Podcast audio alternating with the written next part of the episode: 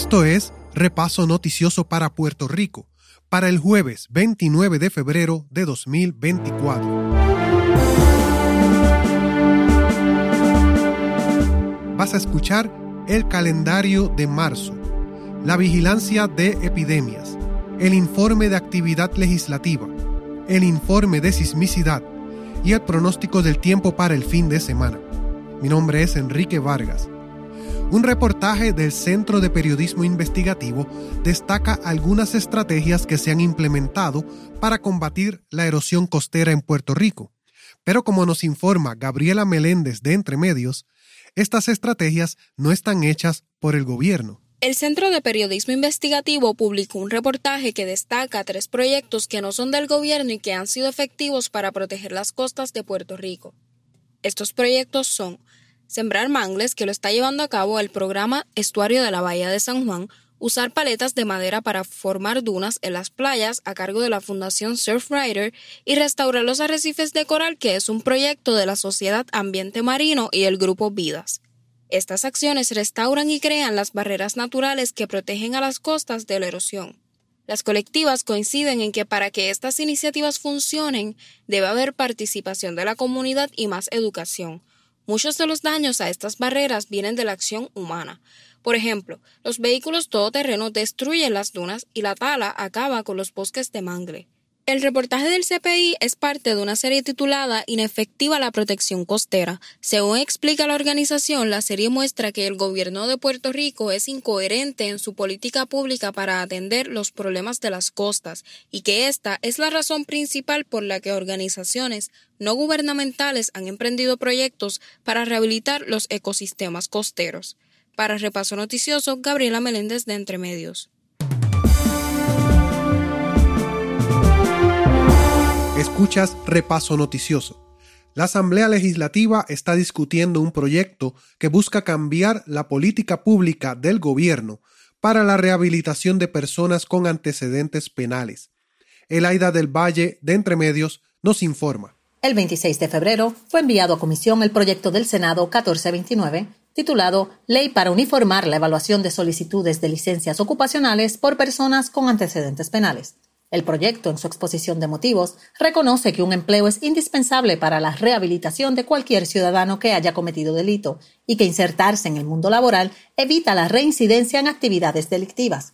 No obstante, la mayoría de las juntas examinadoras incluyen en sus reglamentos prohibiciones en la otorgación o renovación de licencias a ciudadanos que hayan cometido delito. El proyecto, que fue presentado por la senadora Rodríguez Bebe, busca que a toda persona que se le deniegue una licencia ocupacional por razón de antecedentes penales reciba una explicación detallada que esté enmarcada en la política pública de la institución. Además, se le debe proveer al solicitante un debido proceso de ley para cuestionar dicha determinación.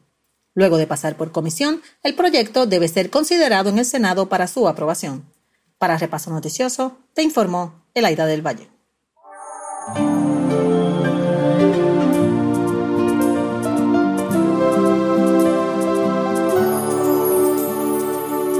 Este es el calendario de eventos y proclamas para el mes de marzo. Incluyen proclamas que son ley en Puerto Rico y también una selección de días internacionales decretados por la Organización de las Naciones Unidas. El calendario de la abundancia del Departamento de Agricultura nos dice que en marzo comienza la temporada del corazón, la guanábana, el mamey zapote, el ñame diamante, la piña, el repollo y el tamarindo. Y el calendario de vedas de pesca del Departamento de Recursos Naturales nos dice que en aguas locales estamos en medio del periodo de veda del pez guajil colirrubio en Isla de Mona.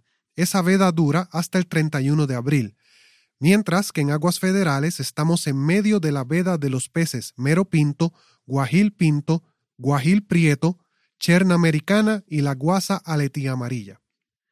Marzo es el mes de la prevención de la trombosis de vena profunda es el mes de la concienciación sobre la endometriosis, de la concienciación del síndrome de la fatiga crónica, el mes del deporte del tenis y es el mes de la concienciación sobre el trastorno de procesamiento sensorial. Según explica la proclama, el trastorno de procesamiento sensorial ocurre cuando el sistema nervioso central no es capaz de interpretar y organizar adecuadamente la información que es captada por los cinco sentidos, el tacto, olfato, gusto, audición y visión. El impacto de este trastorno todavía se está investigando, pero todo indica que afecta más o menos a uno de cada 20 niñas y niños. Del 26 de febrero al 3 de marzo es la semana del advenimiento de la ciudadanía americana en Puerto Rico y la semana del líder y los grupos comunitarios y de la autogestión comunitaria.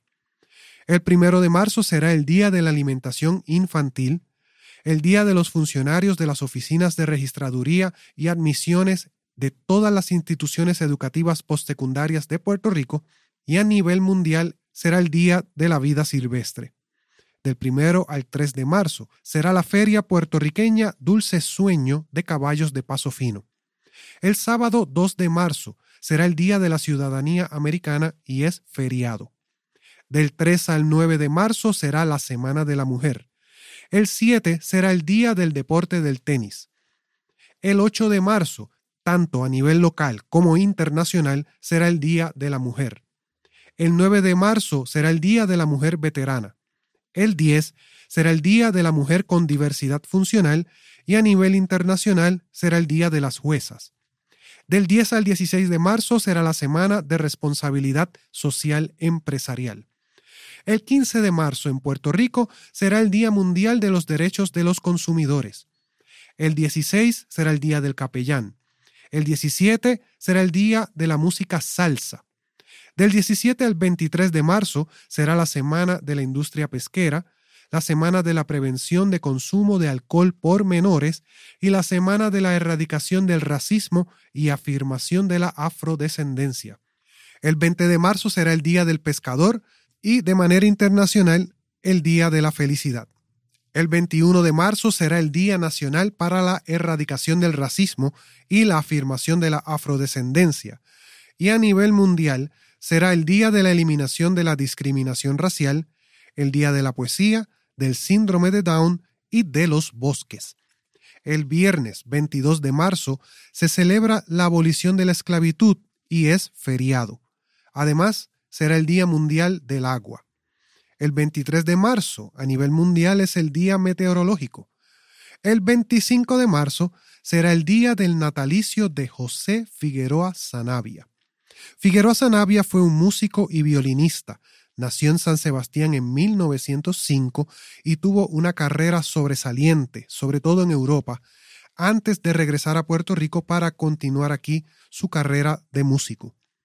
La proclama dice que se aprueba esta ley para conmemorar su natalicio, y cito, en mérito y gratitud al maestro José Figueroa Zanabia por su proyecto de vida ejemplar, consagrada al arte y a la música, así como su ofrenda del don de la enseñanza y la formación de nuevas jornadas de músicos y violinistas en nuestro país. Figueroa Zanavia falleció el 9 de noviembre de 1998. Yo quería poner música de José Figueroa Zanavia, pero no encontré. Sin embargo, descubrí que le decían Pepito Figueroa y que fue uno de los músicos de una orquesta llamada Wison Torres Jr. y su grupo, y que hicieron una producción en 1979 llamada Salsa Disco Party, donde tocan canciones famosas de salsa de esa época, pero al ritmo de disco y funk. Así que, uno de los violines que estás escuchando es Pepito Figueroa.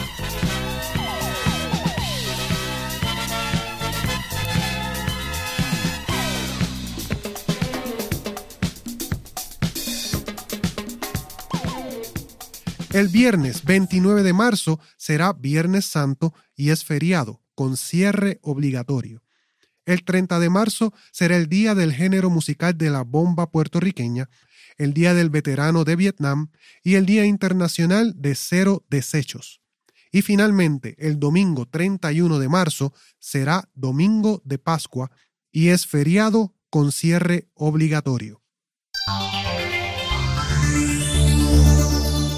Este es el informe de vigilancias de epidemias. Para la semana epidemiológica número 7, que es del 11 al 17 de febrero, el COVID-19 se mantiene en la clasificación de epidemia. La tendencia del nivel de positividad está disminuyendo. el nivel de transmisión comunitaria aún se considera alto. La región de salud con el porcentaje de positividad mayor fue Ponce con un 24.64% y el grupo de edad con mayor positividad fue el de 40 a 49 años de edad. El Departamento de Salud recomienda que se mantengan al día con las vacunas, que mantengan una buena ventilación en los espacios cerrados, evitar el contacto con personas que tengan o se sospeche que tenga COVID y si tiene o sospecha que tiene COVID, manténgase aislado. Para esa misma semana, la influenza también se mantiene en la categoría de epidemia. Los casos de influenza están disminuyendo, esto es si se compara con la semana del 4 al 10 de febrero.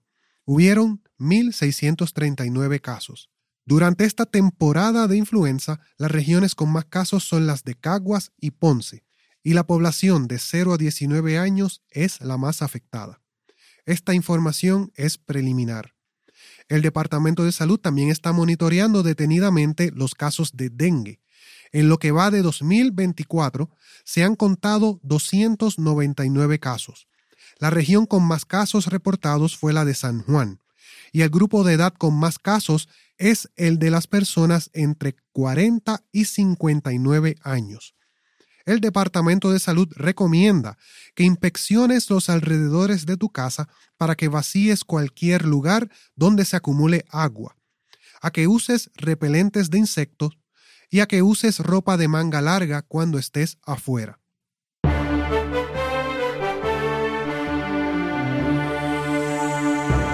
Este es el informe de actividad legislativa y cubre principalmente desde el 18 hasta el 24 de febrero. En ese tiempo se radicó una medida en el Senado y 10 en la Cámara de Representantes. Se aprobaron siete leyes nuevas. En el 2024 ya se han aprobado 49 leyes y el Departamento de Estado muestra que el gobernador no ha firmado órdenes ejecutivas durante el 2024. Una de las medidas que fue presentada en la Cámara de Representantes es el Proyecto 2029, que busca enmendar la Ley de Vehículos y Tránsito de Puerto Rico para prohibir terminantemente las acrobacias o maniobras tales como los wheelies, stoppies, burnouts o cualquier actividad similar en las carreteras estatales y municipales de Puerto Rico. Y por otro lado, en el Senado, la medida presentada fue la resolución 0910 para expresar la más sincera felicitación y reconocimiento a Aimet Medina Jorge por haberse convertido en la primera mujer hispana y puertorriqueña en ganar el premio Trailblazing Educator de 2023, otorgado por el Instituto de Aeronáutica y Astronáutica de Estados Unidos y el Centro Challenger en Washington, D.C. Y algunas de las leyes que ya fueron aprobadas este año son la Ley 17, que enmendó la Ley número 92 de 1965 para autorizar a las personas de 18 a 20 años a que puedan solicitar los servicios financieros y de crédito que ofrecen los bancos comerciales autorizados en Puerto Rico. La ley número 18 enmendó la ley del Departamento de Seguridad Pública de Puerto Rico para ampliar el currículo de adiestramientos que ofrece el Centro de Capacitación y Desarrollo de Seguridad Pública. Ahora ese centro ofrecerá seminarios de mediación de conflictos, cursos sobre el manejo de comportamiento suicida y talleres sobre lenguajes de seña, entre otros. Y la ley número 19 es la nueva ley que establece que todo agente del negociado de la Policía de Puerto Rico deberá certificarse con un curso de primeros auxilios o salvamiento inmediato. Además, cada patrulla de la policía deberá contar con equipo de primeros auxilios.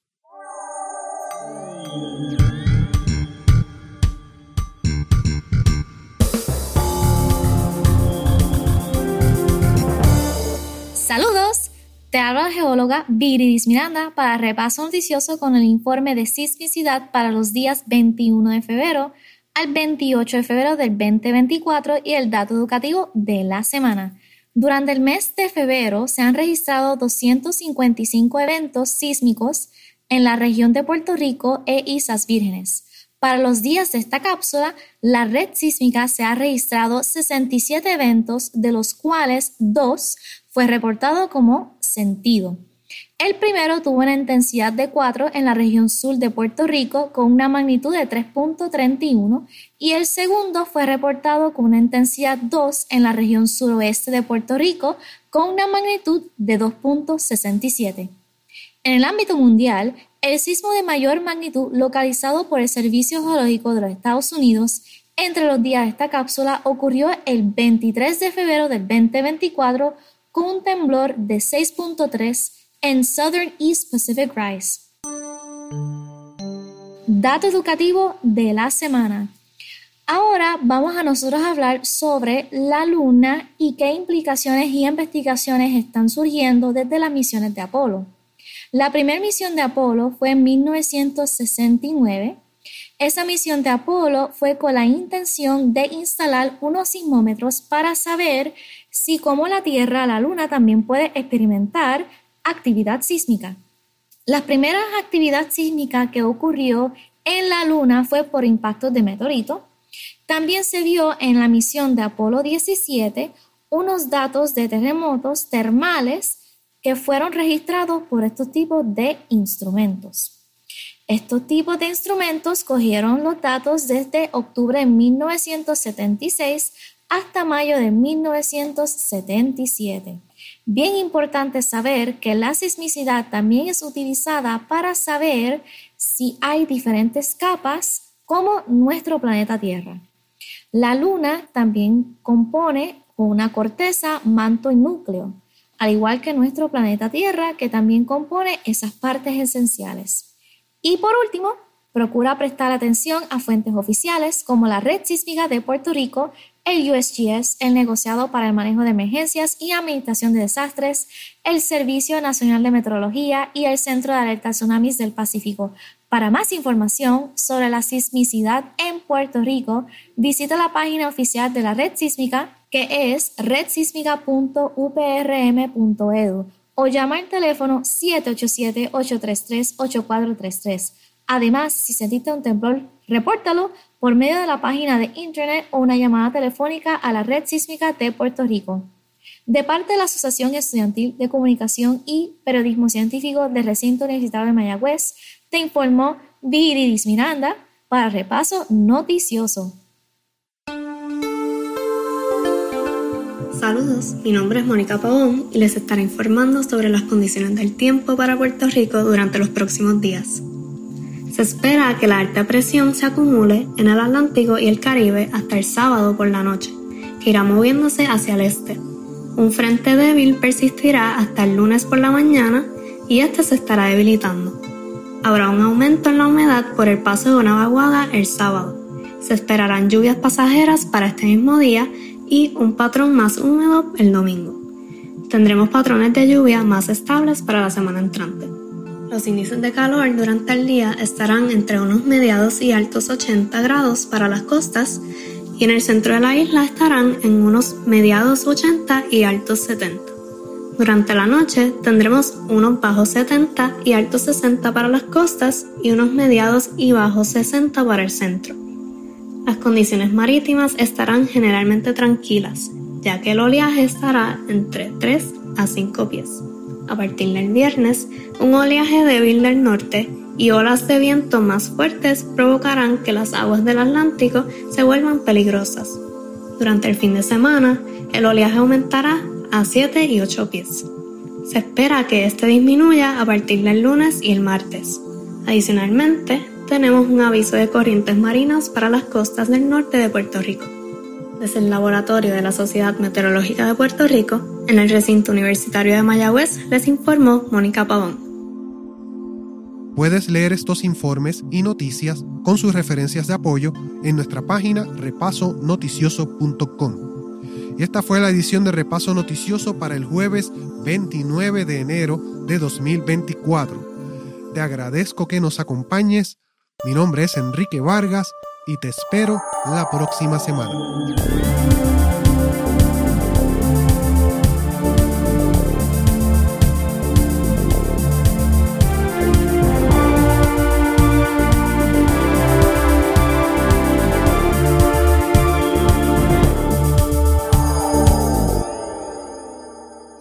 Estudio J, Y,